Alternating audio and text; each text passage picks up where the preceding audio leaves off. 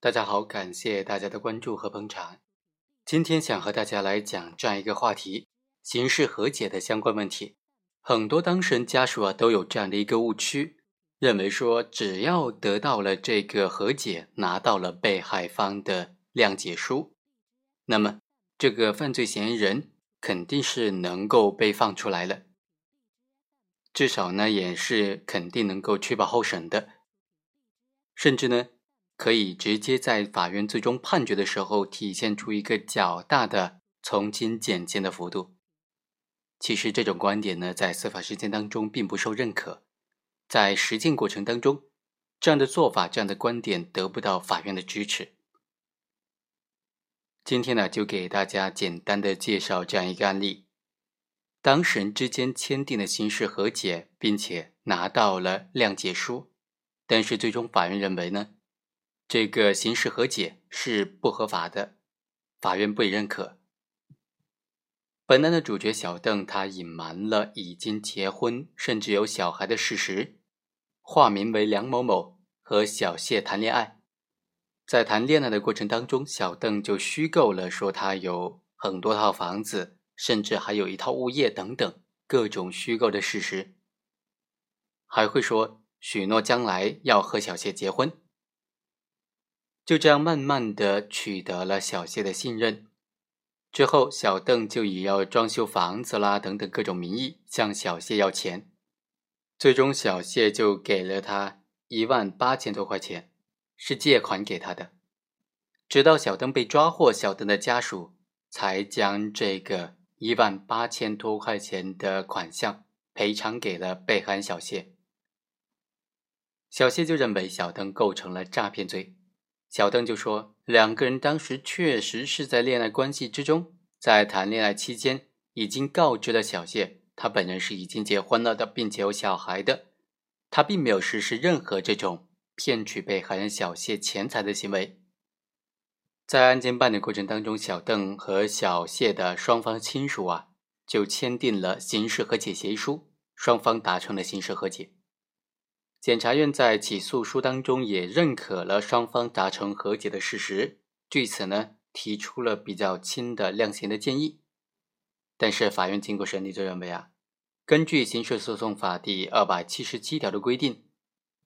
对于因为民间纠纷引起的涉嫌刑法分则第四章第五章规定的犯罪的案件，可能判处三年以下有期徒刑的，或者是除了渎职犯罪以外的。可能判处七年以下有期徒刑的过失犯罪的，如果是这两种情形，犯罪嫌疑人、被告人真诚的悔罪，通过向被害人赔偿损失、赔礼道歉等等方式，获得了被害人的谅解，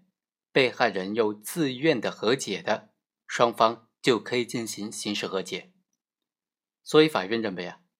达成刑事和解，它必须符合两个条件，首先是。当事人和解的适用条件主要有两点：犯罪嫌疑人、被告人呢必须真诚的悔罪。这里的真诚悔罪指的是犯罪嫌疑人、被告人出于自己的意愿，发自内心的意识到自己的行为给被害人造成的损失、造成了损害，对自己的犯罪行为真诚的悔过，诚恳的希望得到被害人的谅解。第二，还要获得被害人的谅解。而在本案过程当中呢？法院就认为啊，小邓的亲属和小谢的亲属虽然是达成了调解协议，签订了刑事和解协议书，并且退赔了被害人的经济损失，但是小邓自始至终都是认为他自己不构成犯罪的，他做的是无罪辩护，可见被告人本人并没有真诚的悔罪，他亲属签订的刑事和解协议书并非是本人的真实意思表示。而且被害人在庭审过程当中也明确表示不谅解被告人的行为。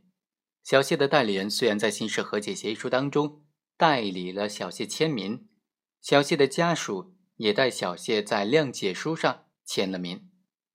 刑事和解协议书上所述的这个获得被害人小谢等人的谅解呢，很显然并非是被害人本人的真实意思表示。所以啊。刑事和解不符合刑事和解的法定的适用条件。第二个条件呢，是当事人和解的案件范围是有限制的。根据刑事诉讼法的规定，只有两类案件才能够进行刑事和解。第一，是因为民间纠纷引起的涉嫌刑法分则第四章第五章规定的犯罪，也就是侵犯公民人身权利、民主权利的犯罪，还有侵犯财产犯罪。另外一种案件呢，就是除了渎职犯罪以外的，可能判处七年以下有期徒刑的这种过失犯罪。所谓的因为民间纠纷引起呢，指的是这个犯罪它的起因是公民之间因为财产、人身等等问题引发的纠纷，这就包括婚姻家庭纠纷呢、邻里纠纷等等民间矛盾激化引发的案件。也包括因为口角泄愤等等偶发性的矛盾所引发的案件。在本案当中呢，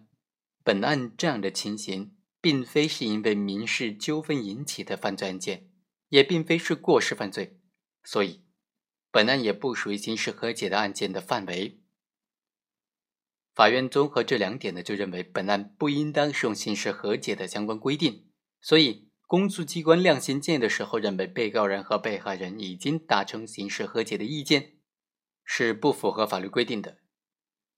本案当中呢，小邓他隐瞒了真实的姓名和已婚的事实，化名，并且以未婚人士的身份和被害小谢建立起了恋爱关系，在恋爱过程当中又虚构着各种理由骗取了被害人的信任，然后呢，又以各种理由骗取被害人的钱财。